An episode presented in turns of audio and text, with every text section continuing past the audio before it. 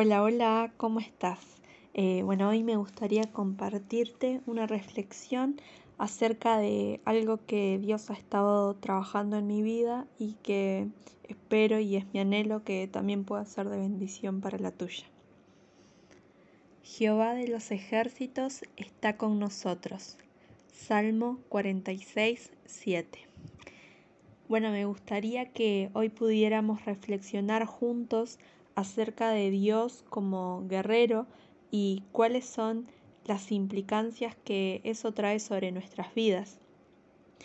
No sé si a vos te pasa, pero para mí es cautivador leer el Antiguo Testamento y poder observar cómo Dios guiaba a su pueblo en las guerras y cómo Él eh, les daba la victoria. Me encantan estas escenas porque creo que muestran el poder de Dios, muestran eh, cómo Él es invencible, cómo Él es fuerte y a su vez cómo también Él mostraba su favor y, y su misericordia para con los suyos, para con su pueblo. Y aun cuando en muchas ocasiones el enemigo parecía tener la ventaja, ¿no?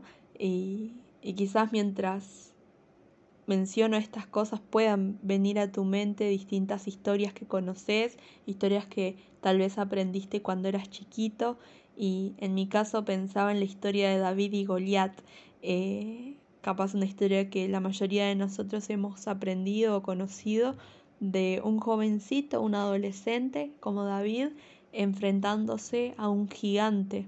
Y creo que es un, un claro ejemplo ¿no? de esas desventajas evidentes, pero también de, de un favor, eh, de una gracia superior, ¿no? Y de un ejercicio de la fe también en el caso de, de David. Y, y, tal es así que, que cuando leemos allí en Primera de Samuel 17, en el versículo 45, eh, David, este jovencito, este adolescente, eh, declara allí, ¿no? Le dice a Goliat, tú vienes a mí con espada y lanza y jabalina, mas yo vengo a ti en el nombre de Jehová de los ejércitos, el Dios de los escuadrones de Israel, a quien tú has provocado. Y es fuerte, ¿no? La, la frase que él le dice a este gigante con la seguridad que se lo dice, claramente no en sus fuerzas, no en su capacidad de tirar las piedritas con la onda, sino entendiendo y marcando su, su fortaleza como la de Dios, ¿no? Esa era, allí radicaba su, su fuerza y pensaba, ¿no? En, en, en cómo a lo largo del tiempo pareciera que esta característica de Dios, el Señor de los ejércitos, el Dios de los escuadrones, eh, se ha ido desvaneciendo o ha ido perdiendo peso.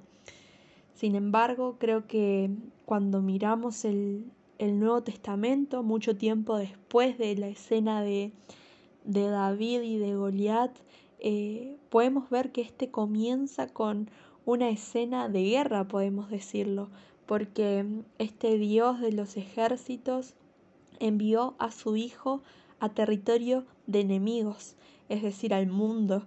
Y, y lo inesperado de, de, toda esta escena eh, es que Jesús, eh, lejos de venir a sus enemigos para matarlos, eh, se entregó en sacrificio por ellos. Y, y podemos leer allí en Romanos 5, versículo 10, que comienza hablando de nuestra situación antes de Cristo. Dice, porque si siendo enemigos fuimos reconciliados con Dios por la muerte de su Hijo, mucho más, estando reconciliados, seremos salvos por su vida. Y sin dudas que esto, la muerte en la cruz de Jesús, la resurrección y la ascensión, ha marcado un antes y un después en la historia para nosotros. Ahora eh, Dios ha proporcionado un camino de salvación a través de Cristo, por lo que nosotros hemos dejado de ser enemigos y podemos tener el privilegio eh, de ser llamados sus hijos. Jesús, eh, a través de la obra en la cruz, ha redimido a gente de toda lengua, de toda tribu, de toda nación, y esto implica que hoy por hoy no hay pueblos ni naciones a los que tengamos que enfrentarnos como en la época del Antiguo Testamento, sino que ahora nuestra lucha es contra el pecado. ¿Y qué es lo que quiere decir esto? Que, que si bien no, no hay trompeta llamándonos a combatir con espadas y con arcos, hay un puesto que, que se nos ha sido designado y, al que no podemos eh, renunciar o, no podemos hacer la vista al costado. Y allí en 2 de Corintios 5:20 dice, así que somos embajadores de Cristo, como si Dios los exhortara a ustedes por medio de nosotros. En nombre de Cristo les rogamos que se reconcilien con Dios. Entonces este Dios del que venimos hablando, el Señor de los ejércitos, el Dios de los escuadrones, eh, continúa ofreciendo un tratado de paz, la reconciliación, y lo continúa haciendo hasta hoy. Y en su gracia eh, nos permite ser parte de esto como pueblo suyo, como iglesia suya.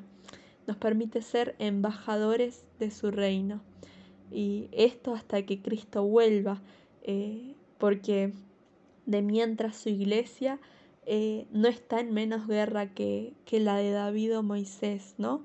sino que somos firmemente exhortados a estar listos, entendiendo que, como dice su palabra, las armas con que luchamos no son de este mundo, sino que tienen el poder divino para derribar fortalezas.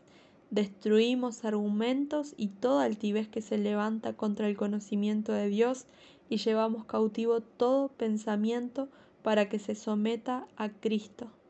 Y sin embargo, en, en toda esta escena de batalla, donde nosotros también nos vemos partícipes, donde nosotros también nos vemos bajo este Dios poderoso, fuerte, que muestra su favor, que nos da la victoria, eh, en toda esta escena de guerra que muchas veces no consideramos, eh, esta batalla eh, es una buena batalla, porque aunque tengamos enemigos pasionales, carnales, que, que buscan combatir nuestra alma, porque por más que la ley del pecado se oponga a la ley de la vida y la paz, por más que esté Satanás, eh, esta se trata una lucha por la fe, se trata de una lucha por la justicia, por la misericordia y, ninguno de nosotros como hijos eh, puede perder a causa de esta lucha, ya que la victoria está garantizada para nosotros, Cristo mismo nos la ha dado,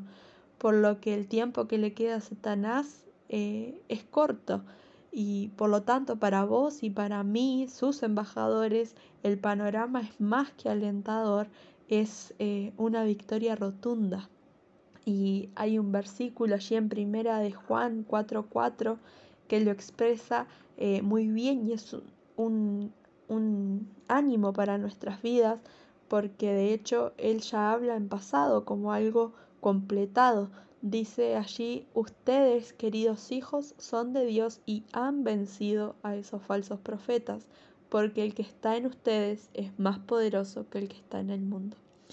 Entonces yo te invito a que en este tiempo eh, podamos juntos eh, en un mismo sentir estar orando para mantenernos alertas, para ser fieles a quien nos llamó, porque aunque la guerra del mundo no, no es la de carros y caballos. Nuestro Señor no es menos guerrero hoy que en los días de David y, nosotros como iglesia eh, debemos continuar proclamando la reconciliación que, nos ha sido encomendada, procurando eh, llegar como soldados aprobados, sabiendo que Él es quien prepara nuestras manos para esta batalla y sabiendo, como leíamos al principio, que Jehová de los ejércitos está con nosotros.